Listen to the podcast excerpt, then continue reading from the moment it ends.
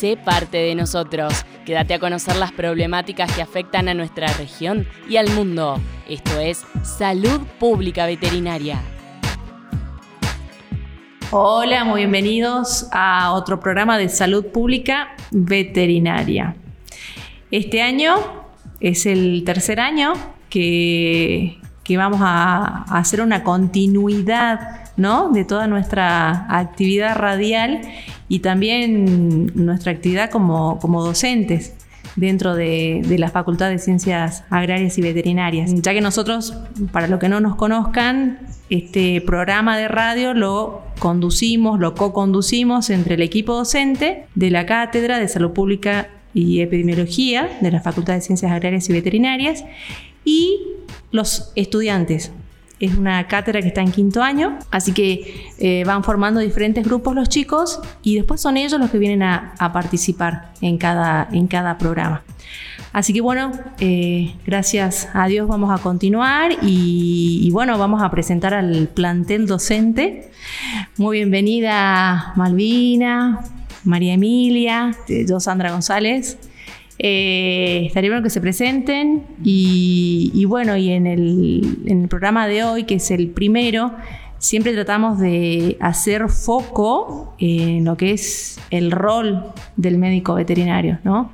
que es algo que lo venimos eh, trabajando, tanto nosotros en, el área privada nuestra, pero también en la parte eh, de la formación de los futuros eh, veterinarios. Toda esta mirada que nosotros tratamos de, brindarle a los chicos eh, sobre la salud pública y sobre la salud pública veterinaria, que es el área nuestra, ¿no? De trabajo, de acción que es lo que, a lo que nosotros aspiramos, ¿no? a lo que se viene ya trabajando a nivel internacional desde hace ya bastante tiempo hacia una salud.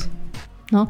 Así que bueno, chicas, me encantaría que se presenten y que veamos este tema, ¿no? que, que tan interesante. Así es, Sandri. Bueno, como otro año más, muy motivada y entusiasmada por compartir con ustedes, más vale la cátedra, que somos, creo que docentes que estamos en el tema y constantemente tratamos de, capacitarnos y actualizarnos en lo que compete a, nuestra materia, a nuestra materia y a lo que ocurre también en, en nuestra provincia, en nuestro país, ser parte eh, bueno, en primer lugar creo que hay que ponderar, de alguna forma también reconocer lo que ocurrió este año.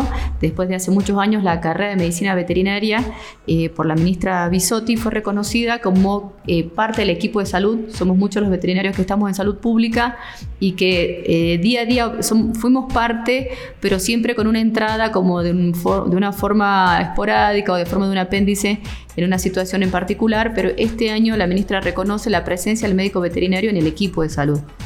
Eso me parece que ah, ah, forja otro paradigma eh, hacia los futuros médicos veterinarios en su formación y responsabilidades también para con la comunidad en donde viven.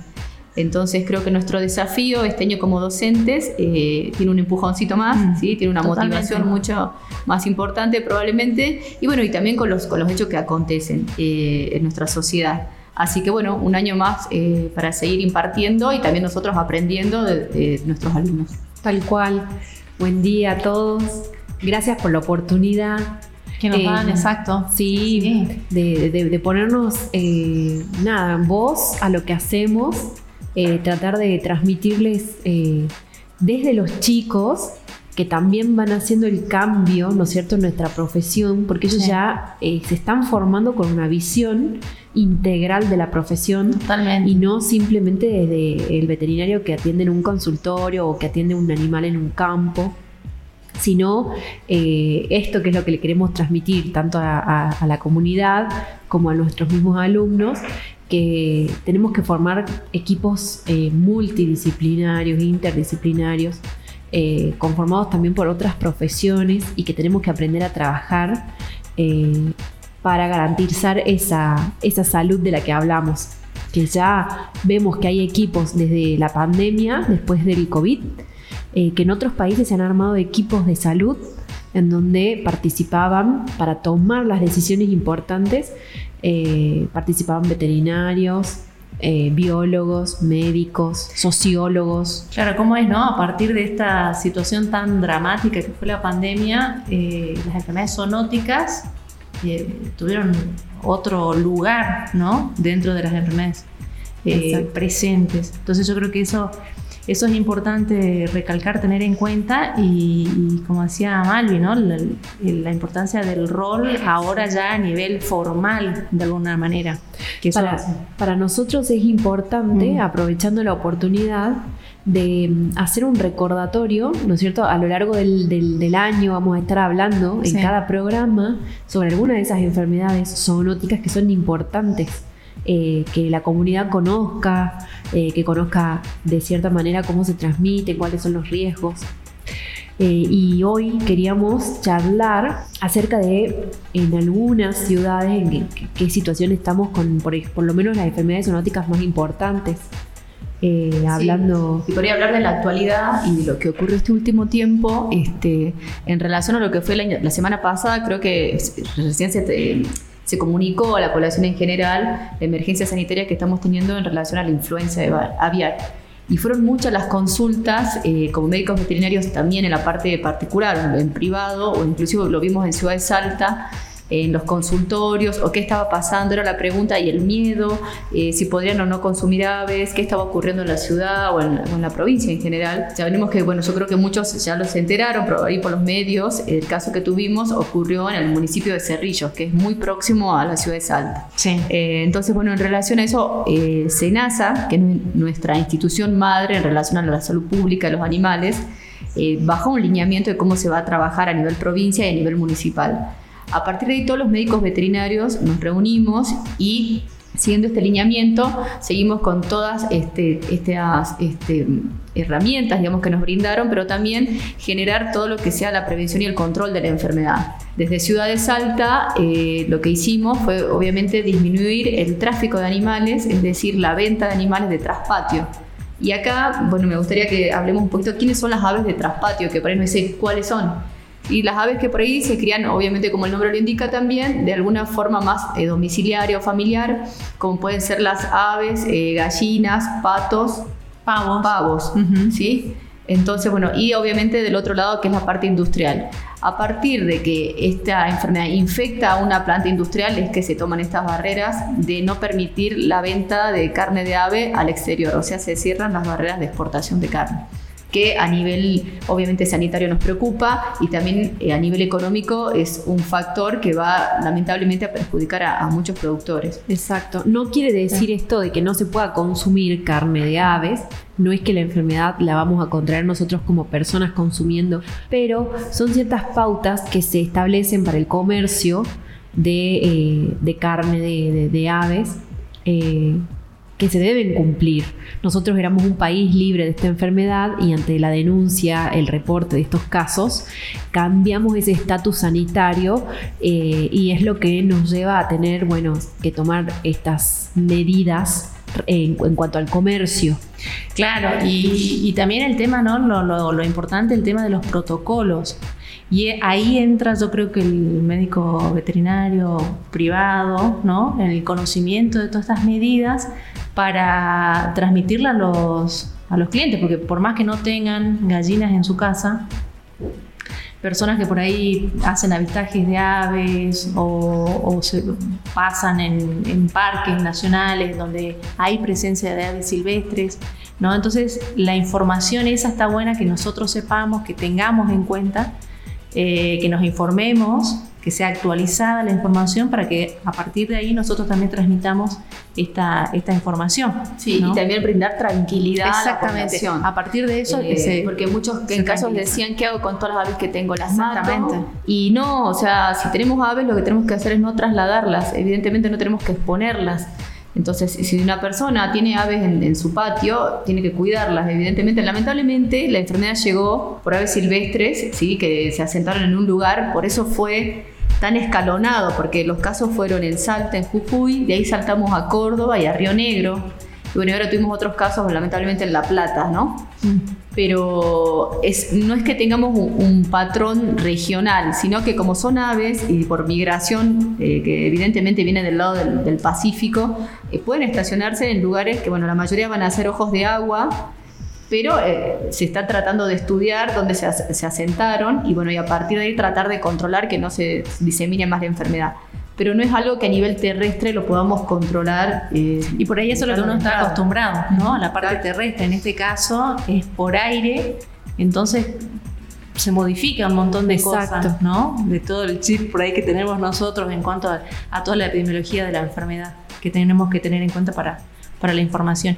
Y así también tenemos otra que, que yo creo que la- el público en general se, se debe recordar, que es lo que pasó en Buenos Aires eh, a principios de, de este año. ¿no? Con el caso de eh, cuatro personas que se internaron con sintomatología eh, digestiva, ¿no? Muy, muy relacionado a lo que por ahí pasan lamentablemente acá en la provincia muy seguido en esta época, ¿no? De primavera y verano. Pero en el caso de, de Buenos Aires fue bastante grave y letal, porque de las cuatro personas que, que se internaron, que nosotros tuvimos la información formal, no sé, por el diario, salió también por el eh, Boletín. el boletín este, epidemiológico, dos fallecieron.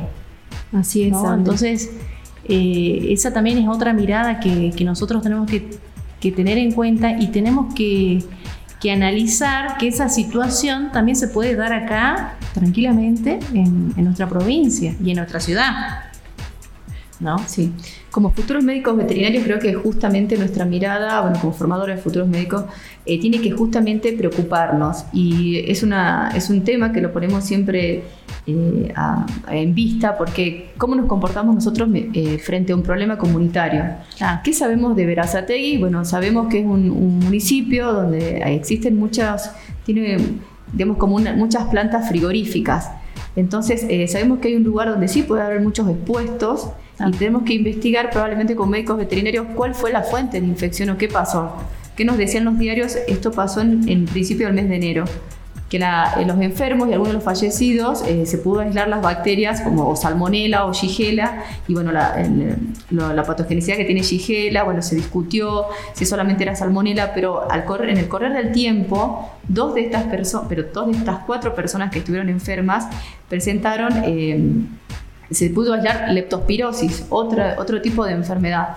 ¿Sí? Y ahí también nosotros los veterinarios... Abrimos así los ojos, Claro, ¿no? Cuando nos enteramos. Cuando hablamos de lepto, Entonces, claro, nos empeza- empezamos a pensar en quién, en los ratones, en las medidas sanitarias, eh, cómo vienen controlándose esos campos, porque si hablamos de leptospirosis, no solamente vamos a hablar de la carnicería, de la higiene del carnicero, sino también vamos a hacer una marcha atrás, una mirada para atrás y vamos a pensar en el frigorífico y probablemente también podamos llegar a pensar en los sistemas de producción. Entonces ahí el médico veterinario vemos cómo actúa no solamente con la enfermedad, sino en toda la cadena alimentaria, ¿sí? desde la producción del alimento hasta su venta. Exactamente, y el tema también importante, el control a nivel del Estado, ¿no? Y, y nosotros como particulares, porque por ahí también uno escucha, no, bueno, eso no lo controla, pero nosotros también como simples este, Consumidores. co- consumidores, porque hay que tener en cuenta que nosotros, yo creo que la gran mayoría eh, consumimos carne, vamos a las carnicerías, Exacto. ¿no? Y, y o algún eso- derivado, de, algún de derivado. alimento de, de origen animal. Exactamente, que es también lo que ocurrió eh, ya hace un, un tiempito, ¿no? Con el tema eh, de lo que pasó con, con el Clostridium botulinum, Sí. ¿no es cierto? Que eso sí pasó acá en la, En en la Salta. provincia de Salta y que son casos realmente eh, graves y que por ahí muchas veces no, no hay información como la que pasó con estos, estas cuatro personas que fueron internadas.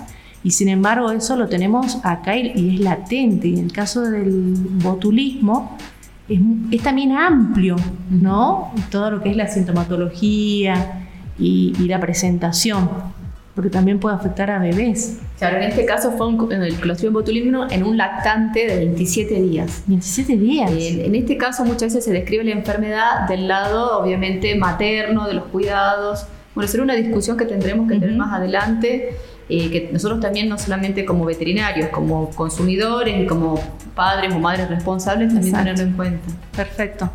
Bueno, ya se nos terminó el tiempo, chicas, súper interesante. Eh, yo creo que hay muchas cosas para, para, agregar y eso es lo bueno también de los chicos, porque ellos mismos también van a, van a empezar a, a explayarse sobre estas enfermedades y, eso es lo, interesante también nosotros como, como profes, ¿no? Que, que, que, ellos vayan, busquen la información actualizada y también eh, sea... Eh, esto, exactamente, explicarlo, transmitirlo. Exactamente claro. para la comunidad. ¿no? De eso también se trata.